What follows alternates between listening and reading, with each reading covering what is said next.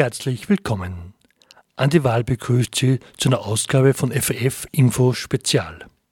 Hannes Heide ist seit 2019 Mitglied des Europäischen Parlaments und zwar für die Fraktion S&D, die Progressive Allianz der Sozialdemokraten, wie sie sich selbst nennen. Zuvor war der 1966 in Bad Ischl geborene Heide Bürgermeister seiner Heimatstadt. Am 8. Februar hat er uns im Zuge einer Oberösterreich-Tournee im Studio besucht. Zuvor gab er eine Pressekonferenz. Wir haben die Gelegenheit genutzt, um etwas genauer nachzufragen. Bei uns ist Hannes Heide. Hallo. Hallo. Hannes, du bist gerade unterwegs, um äh, Stimmung für die EU zu machen, wenn man das so sagen kann? Oder dafür zum Werben, dass alle möglichst äh, zur EU-Wahl gehen? Also grundsätzlich ist es so, dass ich Informationen gebe, wie die EU funktioniert und was sie tatsächlich tut und wo EU drinnen ist, wo es oftmals nicht draufsteht und mhm. dadurch auch äh, viele Haltungen und Meinungen äh, ins Positive zu verändern. Das ist das Ziel und das ist eine ganz wichtige Aufgabe, um das Verständnis für dieses so wichtige Projekt der europäischen Einigung zu machen. Du hast bei deiner Pressekonferenz sehr viele Themen angeschnitten. Wir, ich möchte eins mal vertiefen. Du bist ja auch im Kontrollausschuss der EU. Also wie ihr kontrolliert, ob die Mittel der EU auch richtig verwendet werden. Also, äh, das würde mich interessieren, mhm. Äh, dass du ein bisschen erzählst, was macht dieser Kontrollausschuss und wie hängt er mit, mit Olaf zusammen, mit, mit die, dieser Behörde gegen Betrug? Also der Haushaltskontrollausschuss ist ein sehr aktiver Ausschuss. Er ist zum einen für die Entlastung aller europäischen Institutionen verantwortlich. Er ist auch für die Bestellung zum Beispiel der Rechnungshofmitglieder verantwortlich. Er beschäftigt sich mit Rechnungshofberichten, er beschäftigt sich mit Programmen der Europäischen Union, wie Fördermittel verwendet werden und äh, in die Kompetenz des äh, Haushaltskontrollausschusses fällt auch Olaf, also die europäische Betrugsbehörde, wo eben Fälle von missbräuchlicher Verwendung von Fördermitteln oder auch äh, die Umgehung von europäischen Richtlinien, jetzt auch von außen, wenn es um Importe geht, äh, wenn es um Copyright-Verletzungen geht. Also eine sehr breite Palette hat dieser Ausschuss zu behandeln und beschäftigt sich selbstverständlich auch mit äh, Situationen wie in den vergangenen Jahren einmal die Situation in der Tschechischen Republik mit dem Interessenskonflikt des damaligen Premierminister Babiš und seinem Firmen Firmenkonstrukt, mhm. beschäftigt sich auch mit der Förderlandschaft in Ungarn, wo man ja weiß, dass im Nahbereich des Herrn äh, Orban sehr viele Leute sehr profitieren, aber auch mit anderen Ländern. Und äh, es ist jetzt nicht so, dass dort nur äh, bei Verdacht von Missbrauch äh, der Ausschuss tätig wird, sondern wir werden laufend informiert, welche Programme wie umgesetzt werden und ob sie auch in Zusammenarbeit mit dem Europäischen Rechnungshof die Zielvorgaben erfüllen können.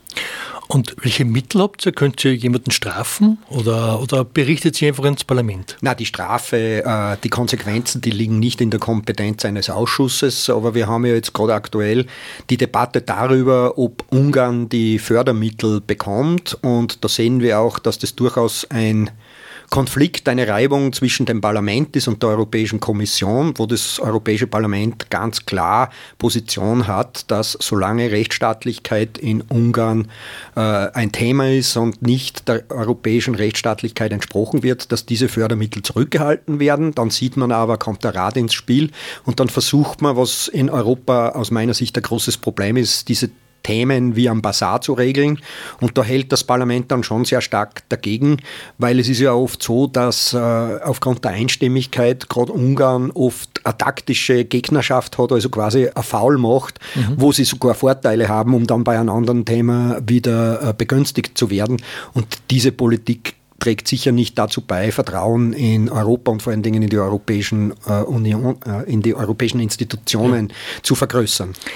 Da müsste ich gleich weiter quasi, weil Ungarn ist ein schönes Beispiel, wo, wo dann quasi wirklich wie am Basar gehandelt wird. Wie stark kann sich da das Europäische Parlament machen oder quasi wie ist das Europäische Parlament, das wir ja wählen als Bürgerinnen und Bürger, stark in, in, dieser drei, in diesem Dreigestirn, sage ich mal, Parlament, Rat und Kommission? Also es ist gerade in Österreich oft nicht bewusst, äh, wie stark die Kompetenzen dieses Parlaments äh, gestiegen sind. Und äh, ich nehme jetzt ein Beispiel, ein weiteres Beispiel. Die Kommission wollte im Haushalt der Europäischen Union unter anderem auch Erasmus Plus kürzen. Also das ist ein Erfolgsprogramm aus meiner Sicht, wo mit vergleichsweise geringen Mitteleinsatz sehr viel Positives geschieht und was auch vor allen Dingen die Bevölkerung und vor allen Dingen junge Menschen die Europäische Union, die europäische Einigung spüren lässt. Und äh, man möchte ja den Kreis derer, die in den Genuss dieses Programms kommen, vergrößern. Also mehr Menschen, mehr Menschen unterschiedlichen Alters, also auch unterschiedlicher Generationen oder auch unterschiedlicher Hintergründe. Also nicht nur höhere Schülerinnen, Schüler, Studierende, sondern eben auch Lehrlinge, Auszubildende teilhaben zu lassen. Da wollte man kürzen und das Parlament und vor allen Dingen der Ausschuss, wo ich dabei bin und auch in dieser Initiative sehr stark beteiligt, ist es gelungen, dass das Budget erhöht wurde in den äh, entsprechenden Verhandlungen. Und wir haben aber auch den schon erwähnten Konflikt mit, mit der ungarischen Regierung, wo auch das Parlament sehr stark dagegen hält und letztlich sogar einmal Klagsdrohungen des Parlaments gegen die Kommission ausgesprochen wurden und die dann durchaus äh, die Möglichkeit geben zu handeln und äh, Prozesse in die richtige Richtung zu lenken. In deiner Pressekonferenz hast du auch über die Kohäsionspolitik gesprochen, also der, der Zusammenhalt.